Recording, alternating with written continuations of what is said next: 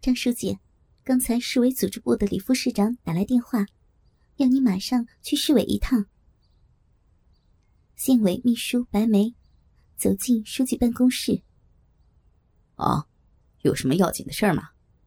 啊，李副市长说，关于如何加快经济建设和体制改革的进程，有些具体工作上的事，要听一听基层干部的反应。嗯，好，我知道了。你让小肖准备一下，我马上就去市委。啊，好的。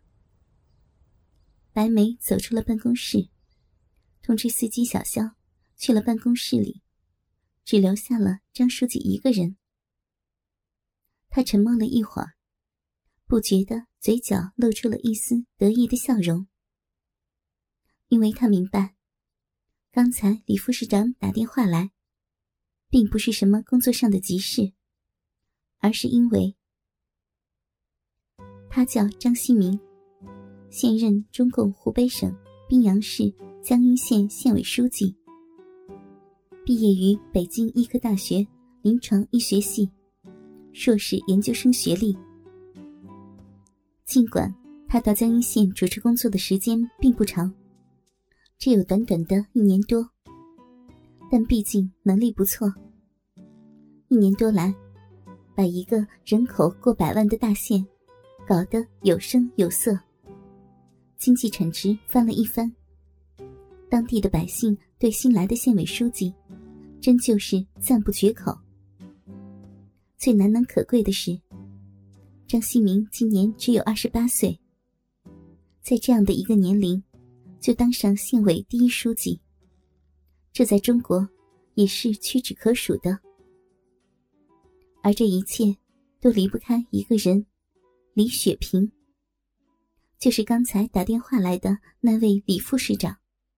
李雪萍，三十六岁，现任中共湖北省。宾阳市组织部部长兼副市长，也是宾阳市最年轻的一位高级干部。尽管同张新明一样，年纪不大就担任了政府的高级要职，但有一点不同，那就是两人的从政背景不一样。张新明从小就没有了双亲，父母在文革开始阶段的一九六八年。就被迫害致死了。据说，当时定的罪名是通敌卖国。其实，关键就是，因为他有一个在美国定居的华侨祖父。本来，这件事从文革开始就一直被隐瞒着，但后来不知怎么的，被捅了出去。当时告密的。是两个十八岁的女红卫兵造反派，而且都还是张新民父母的同学。事情是这样的：这两个女人和张新民的父母都是高中同学，四个人的关系一直都非常的好。而且，这两个女人和张新民的母亲一样，也非常的漂亮，且三人不约而同的。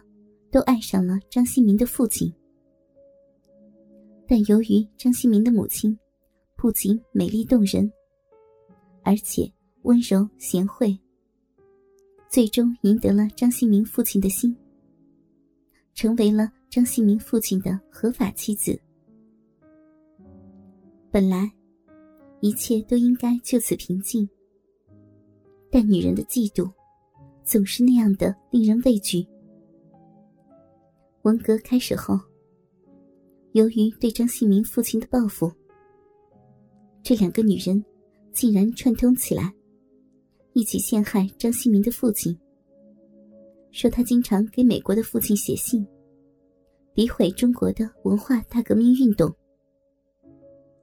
在那种年代下，张新民的家庭又的确有这样的海外关系，霎时间，一阵乌云。笼罩在他家的周围。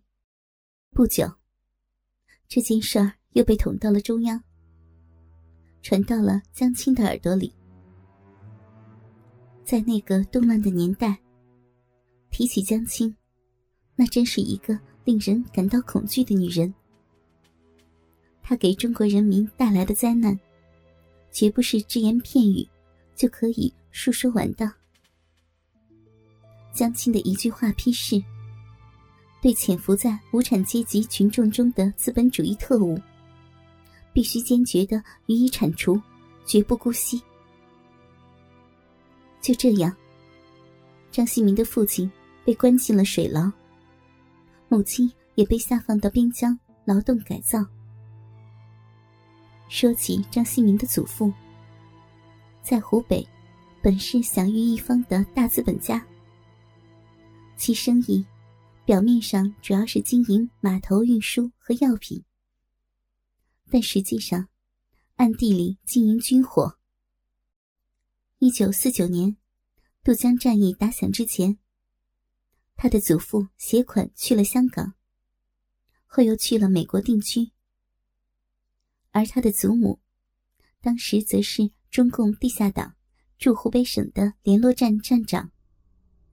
主要负责情报的收集和交通员联络工作。在这样一个资本主义背景的大家庭中，有这样的进步女性充当这样的角色，这在当时并不少见。毕竟，当年为了国家、为了民族的解放事业，将自己的一生献给新中国的爱国青年，又何止几人呢？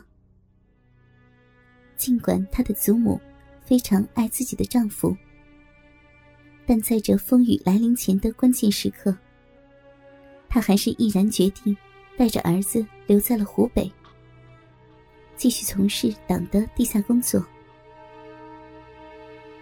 解放后，一九六零年，张锡民的祖母患癌症去世。之前，他再也没有见过自己的爱人。一九六七年，他的儿子，也就是张锡民的父亲，因为有海外关系而遭人陷害，被关进了大牢。之后不久，便死在了狱中。母亲生下他后没有多久，将出生只有六个月的张锡民托付给他家的佣人王姐，就被下放去了边疆。由于边疆生活艰苦。不久，张锡民的母亲也离开了人世。成了孤儿的张锡民，从小是由他家的佣人王阿姨带大的。一九八五年，政府给他家平了反，并返还了他家祖上的留下的一间房产——江阴县郊区的一栋占地面积一千平方米的西式洋楼，和周围。一万平米的花园草地，那是张锡民的老祖父治下的花园别墅，张公馆。解放前，张锡民祖父外逃时，将其留给自己的夫人避难之用。当时，张锡民的祖父并不知道自己的夫人是共产党的地下党员。本来归还后。应由张新民的祖父接纳，但由于当时无法联系上在美国的老人，所以就由他来继承。反正是一家人，也未尝不可。一九九一年，正在医学院念研究生的张新民，接到了一封来自学校党组部转交的书信。那是他在美国的祖父委托自己的律师写给他的。原来，张锡民的祖父去了美国之后，仍旧从商，而且生意越做越大，开了十几家大公司。但由于他一直深爱着他的夫人，也就是张锡民的祖母，所以到了美国以后，就一直没有再续娶。他经常通过各种渠道打听爱人的消息。但在那个动乱的年代，加上他资本家的背景，在当时的难度和风险是可想而知的。哥哥们，倾听网最新地址，请查找 QQ 号二零七七零九零零零七，QQ 名称。就是倾听网的最新地址了。